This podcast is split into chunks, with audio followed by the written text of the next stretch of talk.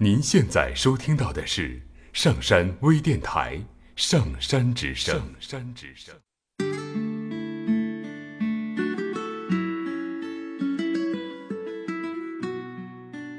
一个冬日的傍晚，我如往常一样加入候车队伍。候车的有五六个人，有序而安静。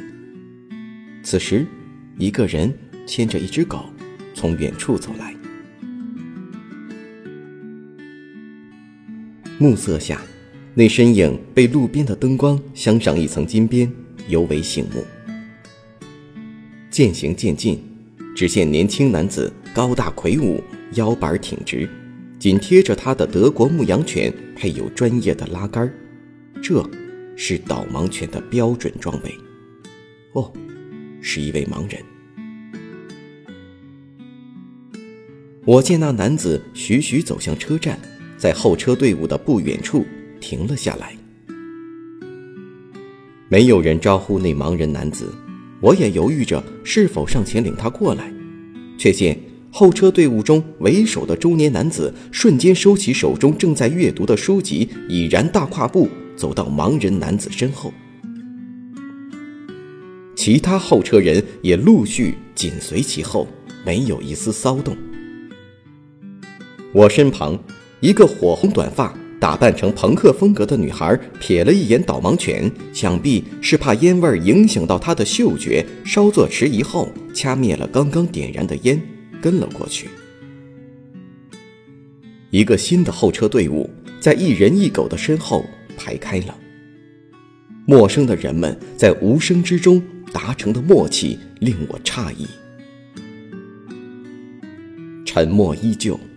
直到公交车到来，您稍等一下，我这就。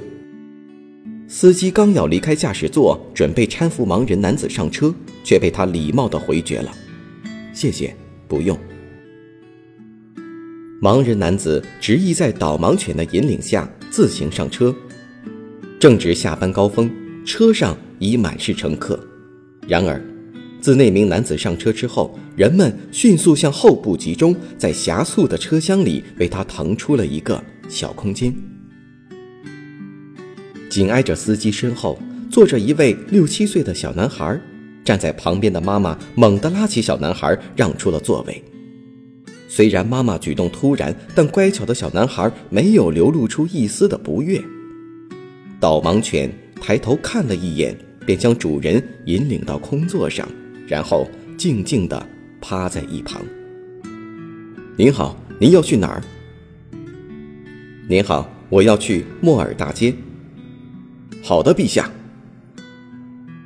司机诙谐的回答惹得车内一阵狂笑。汽车载着欢乐的人们继续前行。